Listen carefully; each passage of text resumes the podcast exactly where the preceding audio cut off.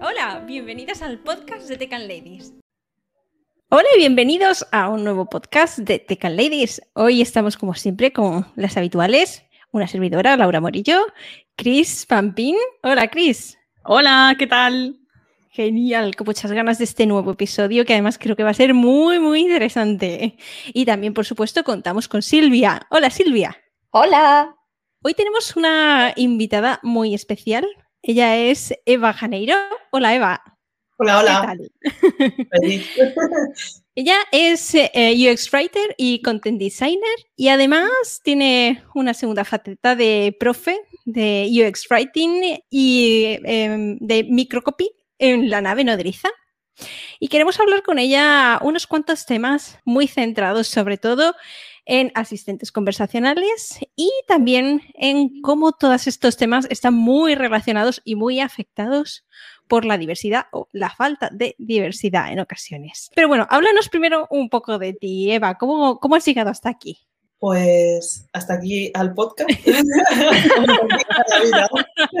bueno, mejor primero vamos a hablar a, tu profesión. ¿Cómo llegas a, esa parte de, de UX, a los asistentes conversacionales? ¿Qué te lleva por ese camino?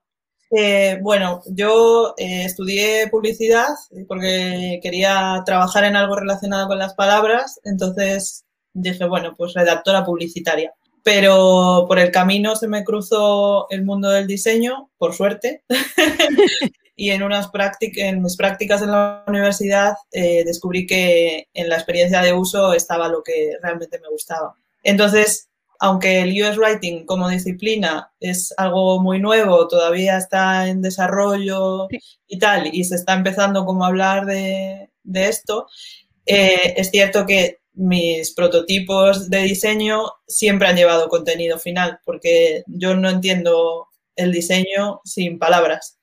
Entonces, al final llevo pues casi 15 años ya haciendo US Writing, aunque antes no se llamara así. pero, pero sí, pues empecé así un poco de casualidad y, y me enamoré. Y hasta que he terminado por especializarme en esto ya que ya tiene un peso de verdad. Sí, porque desde luego relevancia muchísima últimamente. Eh, háblanos un poco más también de qué es esa parte del diseño de experiencias conversacionales, que puede sonar como muy abstracto y puede, puede que haya gente que no sepa exactamente en qué consiste eso. Sí, es verdad. Eh, a lo mejor es, una forma un poco rebuscada de, decirlo. Yo al final siempre digo que diseño con palabras.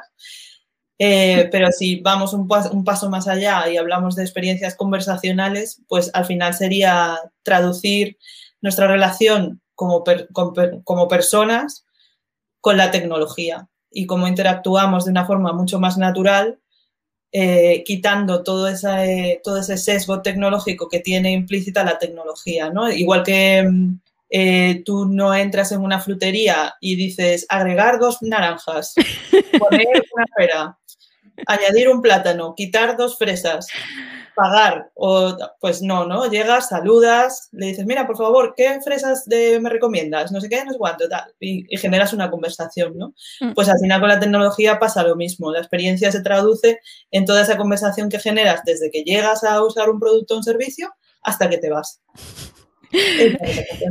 Eso me ha hecho mucha gracia porque me ha recordado a, mi chico que me está escuchando por aquí. que él está menos familiarizado con, los asistentes y yo sí que los tengo ya desde hace un par de añitos por casa, por lo menos para cosas básicas como encender luces y cositas así, y él lleva menos tiempo y a veces es Google, poner música. Es como, no, si esto va de hablarle, como, oye, igual que me diría, oye, Laura, ¿por qué no pones música? Pues dile lo mismo.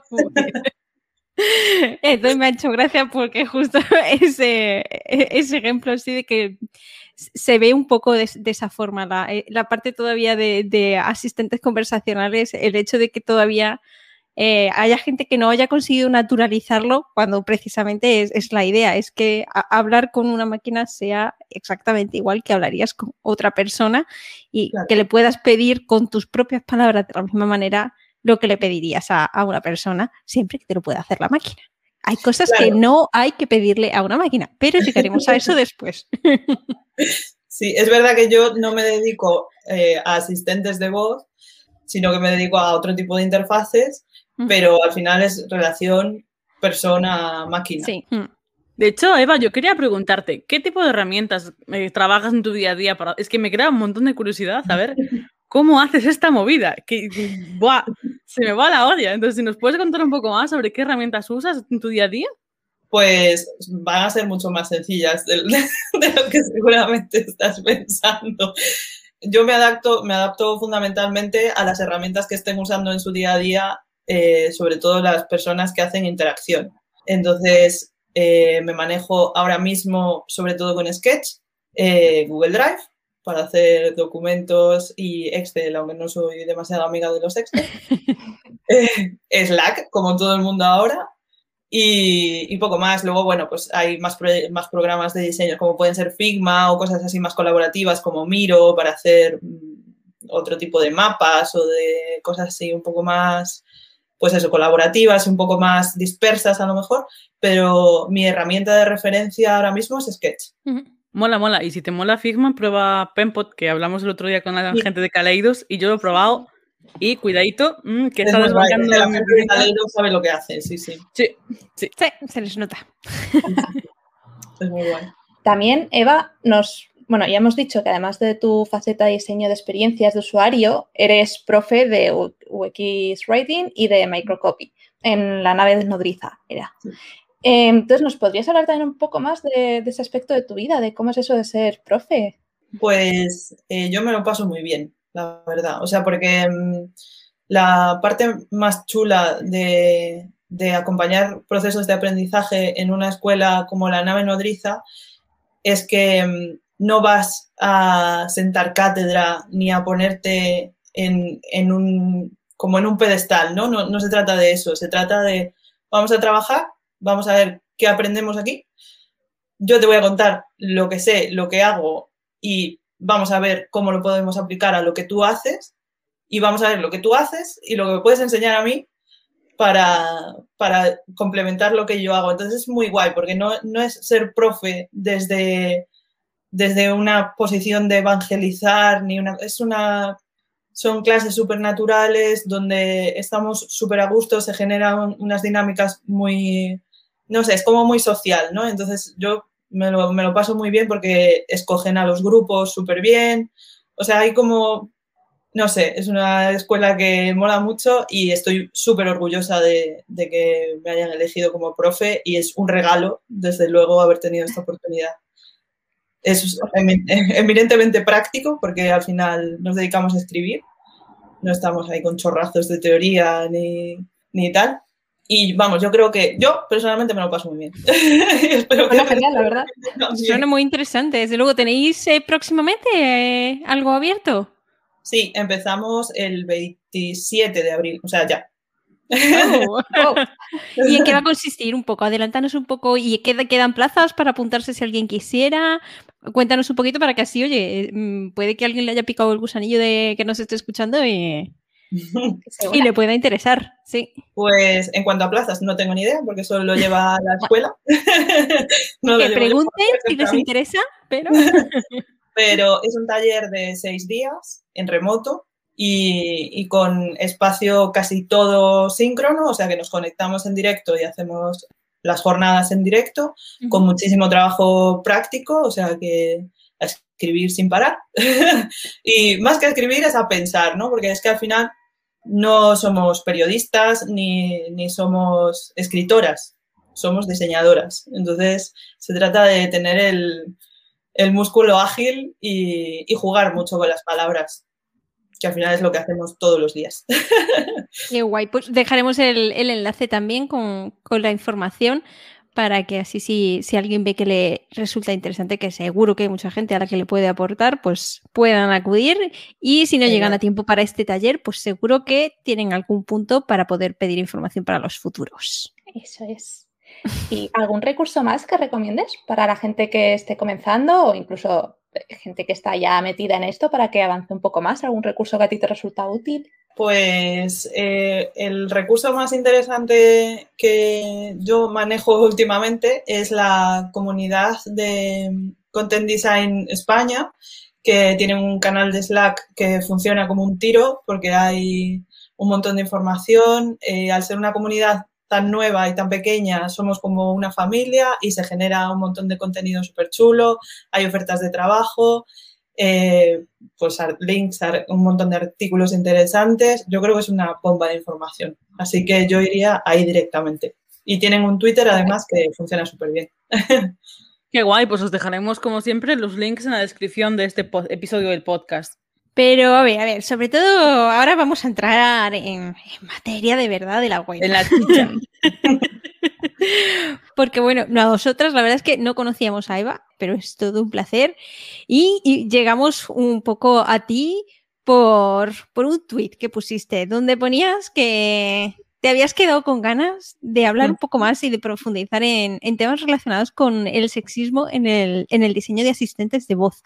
Esperamos, eso sí, que te hayan llovido las oportunidades de profundizar y de que haya mucha gente interesada en conocer más sobre el tema y en pues, llegar a ver un poco más de la problemática. Cuéntanos un poco, ¿qué es lo que has ido viendo tú, tu experiencia sobre eso? Danos contexto sobre el tema. Vale, pues bueno, yo no, como he dicho antes, yo no soy especialista en asistentes de voz, pero me surgió la, oportunidad de, investigar un poco más, eh, porque sí soy especialista en lenguaje y especialmente en lenguaje inclusivo, que es un, tema que, a mí me apasiona, ¿no? Y, entonces eh, Jesús Martín, que es diseñador en Alexa, me, me, propuso prepararme algo para el 8 de marzo. Y bueno, pues me puse a investigar. Entonces, eh, como yo no tenía tanta experiencia en asistentes de voz, quería que, todos mis argumentos, digamos, estuvieran muy justificados por datos, por números, estudios, etc.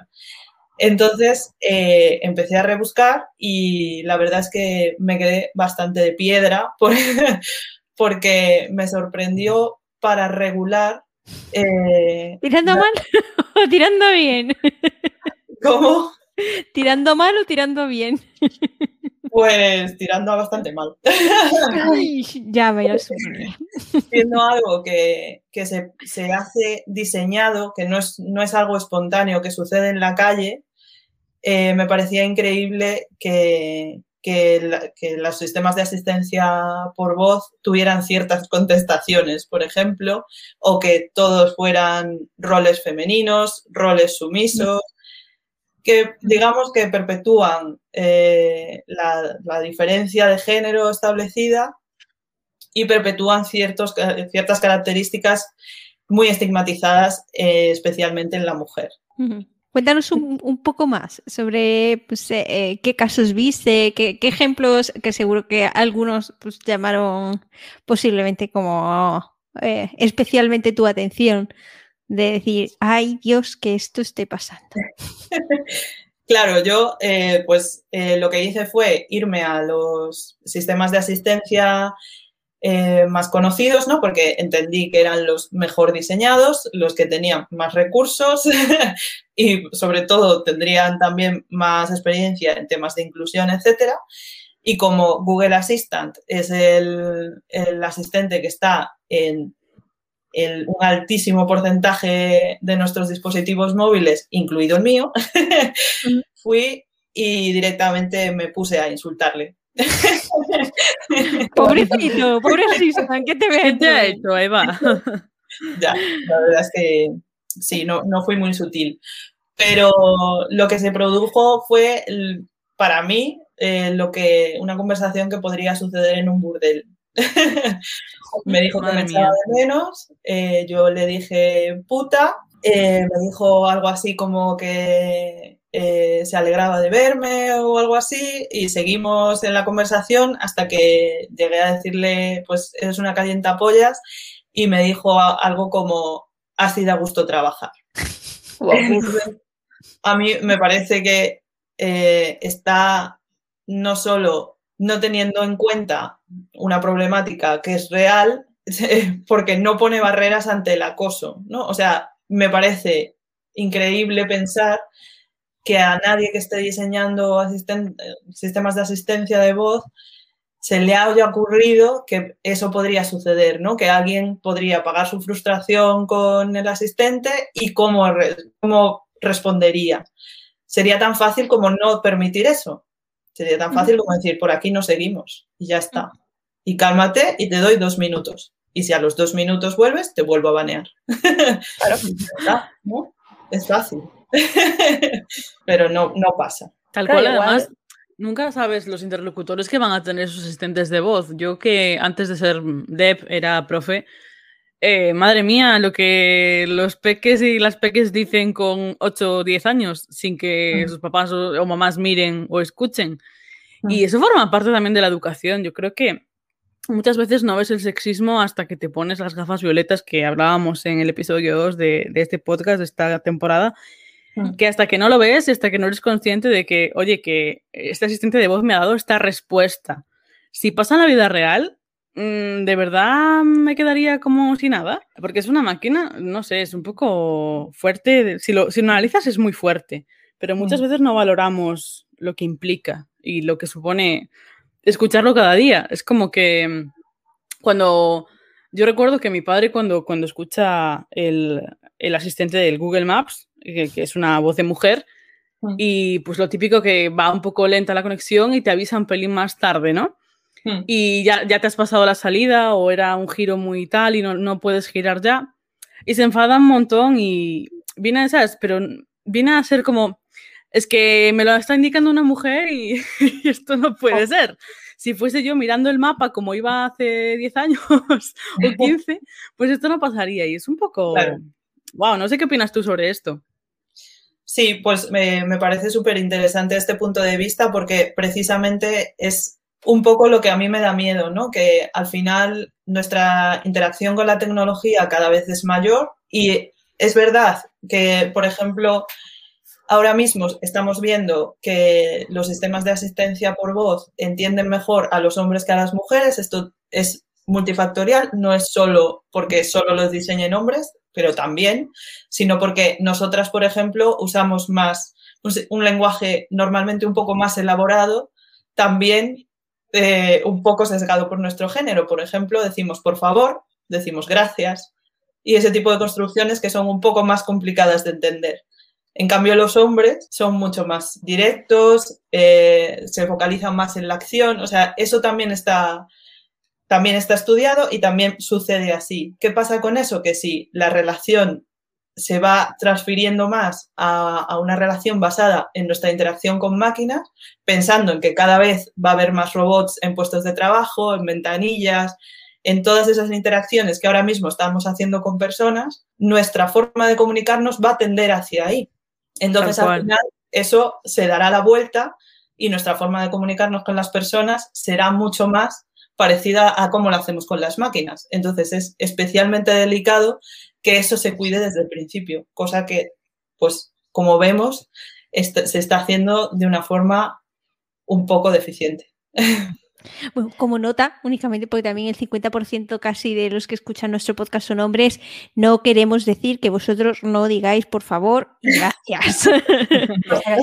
es un poco hablar en, genérico de eh, cosas eh, que hay, al final diferencias que puede haber tanto en la forma de hablar, en, el timbre de voz, que eso eh, sí que generalmente es una característica bastante diferente, que las mujeres solemos tener un, timbre bastante más agudo que los hombres y eso puede causar que el reconocimiento de voz no funcione igual de bien y cosas así. Que no se nos ofendan tampoco los pobres. Que... No, es un poco lo mismo que decía antes, porque como no era experta en asistentes de voz, quise mm, meterme de lleno en todos los estudios, los datos, etcétera. Esto no lo digo yo. esto son cifras, no. Estaría genial eh, para otro episodio, por ejemplo, tener a alguien que haya estado en el desarrollo del asistente de Google o de Alexa y que nos cuente un poco cómo se hace eso desde dentro. O sea, qué intentan hacer ellos como, como desarrolladores para mejorar la parte del sexismo o igual que nos den un poco de luz y Igual el problema está en que en la parte de QA, pues son todo hombres. Y es por eso, por lo que está pasando esto. Estaría genial que nos dieran un poco de luz sobre el tema, alguien desde dentro. Así que si, si alguien nos está oyendo y se dedica al asistente de Google o Amazon o, cualquier otro, que, nos dé un toque y venga a hablar con nosotras, que tenemos muchas ganas de, oírles. A ver si encontramos. en la, cuando, cuando, hice, cuando hice esta charla ¿no? para Voice Lunch, eh, había una mujer, no, no, recuerdo ahora el nombre, pero, pero decía justo que ella notó muchísimo cambio en su forma de hablar en la vida eh, cuando empezó a trabajar en asistencia de voz. Empezó a ser mucho más directa, mucho más, no agresiva, pero mucho más eh, asertiva, quizá, o pues dejó, o sea, empezó a hablar mucho más como hablaba con la máquina. Y, y, en relación con lo que comentabas, es cierto que hay listas de insultos y hay listas, o sea, que esto se está teniendo en cuenta. Lo que pasa que, bueno, pues... Queda camino. Sí, eso es. Que, en eso estamos todas, ¿eh? Tampoco hay que tener todas las respuestas. Sí, sí, sí. Creo que había por ahí en algún sitio ¿no? una tablita de, un, poco el, cómo respondían los principales un poco asistentes de voz que, existen actualmente un poco en el mercado a ciertas frases de este estilo, ¿no, Eva? Sí, hay un estudio eh, de la UNESCO que se llama eh, I blush if I could, que eh, pues es un estudio, la verdad, que está muy bien, profundiza un montón en, todas, estas, en todas estas cosas. Y, bueno, como el subtítulo es algo así como cerrando divisiones de género en habilidades digitales a través de la educación. O sea, al final pone mucho el foco en, en todo esto que hablamos, ¿no? O sea, cómo una cosa afecta se retroalimenta y efectivamente hay una, hay una tabla con, ejemplos eh, pues de este tipo de cosas y la verdad es que vale la pena echarle un vistazo. Desde tu punto de vista, desde, desde que empezaron, que ya llevan unos añitos los asistentes de, de voz, ¿han ido mejorando su lenguaje para bien, para regular, para mal? Porque Cuantas más personas lo usan, obviamente, tienen que enfrentarse a un mayor número de tipos de respuestas. Y mm. más si hablamos de este ámbito de palabras que no deberíamos pronunciar. ¿Tú qué opinas? ¿Vamos para mejor? ¿Qué podemos hacer para seguir mejorando esto?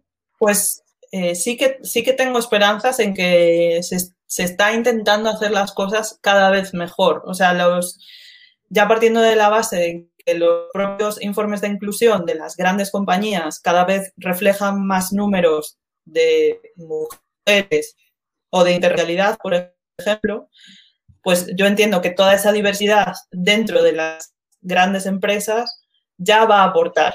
Y luego hay cosas que, se evidencian, por ejemplo, en, estos, en estas cosas, ¿no? En que de repente el sistema de asistencia deje de, deje de darte respuestas que a lo mejor alguna se cuela, porque a lo mejor no lo entiende bien o no, no lo tiene tan registrado o lo que sea. Pero es verdad que está empezando a ser pues un poquito más hermético ante el acoso, ¿no? Y ante estos piropos callejeros que, no, tienen, que no tienen sitio en, algo diseñado desde cero para, para, esto. A mí lo que me preocupa es que eh, el imaginario del mundo asistencial eh, sigue siendo el mismo que hace 70 años. O sea, en, mm. nada se diferencia, por ejemplo, el la asistente eh, que tiene el protagonista de Blade Runner 2049 de los anuncios de cigarrillos de los 50 donde tenías que estar preparada para tu marido y no sé qué. O sea, es, exactamente el mismo imaginario y está replicando exactamente los mismos roles de género, ¿no? De sumisión, de un montón de cosas, de no tener eh, información veraz, que son también características que se atribuyen a las voces con registros femeninos. O sea, es, es, no, es solo, no son solo las palabras que están dentro de las respuestas de, sistema de asistencia, es todo el complejo que existe a la hora de diseñar una personalidad. ¿no? Por ejemplo, Cortana es, tiene imagen física y es una mujer hipersexualizada, eh, sin ropa, eh, tiene como 20 años, en fin, es, todo el imaginario que rodea al sistema de asistencia. No, pensamos igual, por ejemplo, en un mayordomo, ¿no? O sea, Alfred, el mayordomo de Batman, no tiene nada que ver con, Para nada. con una chacha. Sí, además, eh, es verdad que algo que quizá parece que está empezando a, cambiar. Le- leía por ahí también un estudio donde hablaba un poco de, de pues, a- algunas reacciones que solían tener pues, algunos asistentes y cómo reaccionaban a, algunas frases y a, propuestas eh, indecentes que les podías hacer. Entonces, pues el, el hecho de cómo con sus respuestas perpetúan un tipo de comportamiento que debería un poco censurarse un poco más y, no, no censurar, castigarse incluso, decirlo, un poco. Un poco más, el, el- el decir no, es- ese comportamiento no es el que deberías tener, no, no estoy para esto. Y, y entonces a- sé que había respuestas, por lo que leía en algún artículo de alguno de los asistentes al que si le preguntaban, eh, oye, ten sexo conmigo.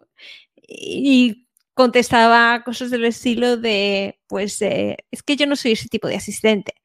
Mm. Ese tipo de respuesta Wow. realmente lo que da a entender es, eh, yo no soy ese tipo de asistente, pero hay otras mujeres asistentes que sí que se dedican a eso. Ah, mm. Y está servicio. Sí, claro, porque- mm, sí, perdón. No, no, dale, dale. Porque al final está reproduciendo el mismo imaginario. O sea, al final el, la- el asistente se convierte en la fantasía erótica de quien lo diseña. Mm. Y por eso se reproducen estereotipos como en Her, por ejemplo, en la película, donde él en pleno proceso de divorcio se enamora, se enamora de su asistente y, esa es su historia de amor, ¿no? O lo mismo pasa en Blade Runner, como decía antes, con Joy. Al final, pues es lo mismo, es la, mujer que tienes a tu servicio para hacerte la cena, para tal, y pues sí, mira, si puedo tener un encuentro sexual o que tú me digas cosas en cierto tono que a mí me apetece y ya está, y me va a quitar toda esa parte complicada de tener una relación, pues fantástico, ya está. y al final, pues, pues es eso, perpetuar otra vez la cosificación Mm, y la sexualización. Sí. Da miedete, ¿eh? Y también lo que comentábamos antes, de que va a cambiar un poco la forma en la que nos comunicamos entre nosotros, entre las personas, porque vamos a estar más tiempo hablando con una máquina. Sí, y ya le está cambiando. Al final, este, este año de, de cuarentena en casa ha hecho que la interacción social, para mí, ha cambiado un montón, no solo por las videollamadas, sino porque siento que intento ser mucho más concisa por si la otra persona está ocupada. Ese tipo de cosas, como decía Laura antes de entrar al súper y, y añadir manzana, pues eh, a veces yo soy así un poco también y no lo había pensado, pero sí es verdad, madre mía. Claro, si es que al final, es, o sea, el impacto que tiene nuestra relación con la tecnología es innegable. Entonces, pues merece la pena el esfuerzo de cuidarlo desde el principio, por si acaso. La verdad es que sí, y sobre todo, jo, yo vuelvo a lo de antes, pero es que la- la- las personas pequeñitas son súper influenciables. y, Mm. y, wow, no, no, no veas cómo se nota cuando, cuando les comunicas algo que, que les suena raro. Yo llegué a Mm. tener alumnas que no respondían a, a un masculino genérico. Decían que Mm. no se sentían identificadas.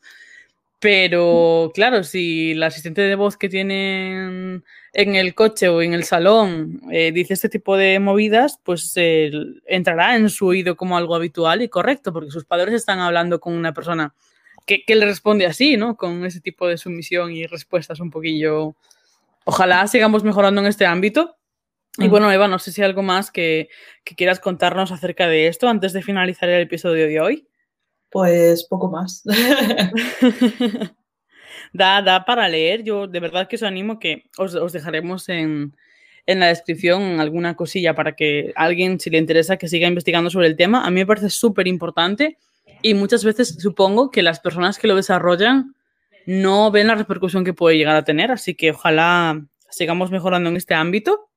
Mm. Muchísimas gracias de nuevo, Eva, por, por el atraco que, al que te hicimos, gracias a aquel tweet que, que no te conocíamos y ya eres imprescindible. Gracias por Vamos a intentar hacer tiempo. una prueba real un momento antes de irnos. Venga, A vale. ver- A ver, qué tal. Vamos a ver qué, qué nos dice Venga. nuestro asistente de Google. Ok, Google. ¿Cómo te llamas? Me puedes llamar asistente de Google. Vale. Estoy aquí para ayudarte. Ok, Google. Eres una guarra. Siento que pienses eso, puedes mandar tus comentarios. Ok, Google. Puta. Lamento que creas eso de mí. Ok, Google. ¿Te acostarías conmigo? Perdona, no te entiendo. Esas cosas, no, no creo que no me entienda cuando le estamos diciendo eso. Yo creo que ahí directamente es como, como no sé cómo abordar eso. Vamos a ser políticamente correctos y decir, ups, sí, no te he entendido. Sí, así entramos en conversación de besucos de, uy, no te he entendido. Mm, no, no, no. Y repítemelo si quieres, uy, no te he entendido. Sí, pero bueno, Bueno. mejor eso que, que darte las gracias. Sí, o, o dar pie a que sigas insultando por otro lado.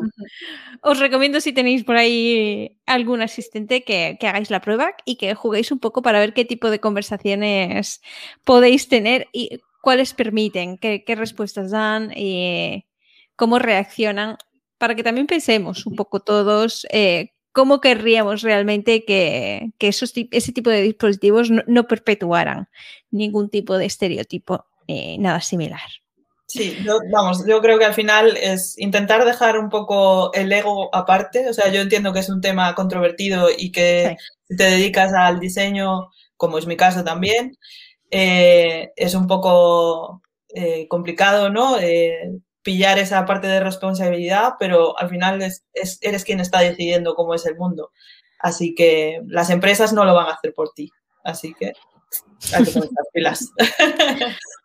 Muchísimas gracias, Eva, nuevamente, porque vamos, es un tema súper interesante y esperamos quizá, como decía Silvia, a ver si podemos encontrar gente que esté trabajando internamente en, en estas cosas y que pueda comentar un poco, ya sabemos que en este tipo de empresas los temas de confidencialidad y demás están a tope, pero bueno, esperemos que alguien nos pueda comentar un poco y, y contar todo el trabajo, porque seguro que hay mucho eh, que se está haciendo para intentar mejorar estas cosas. Pero bueno, poquito a poco esperemos que mejore. Eso es. Exacto. Muchísimas gracias a todas y nos vemos en el siguiente episodio. Hasta luego. Chao. Chao, chao. Hasta luego.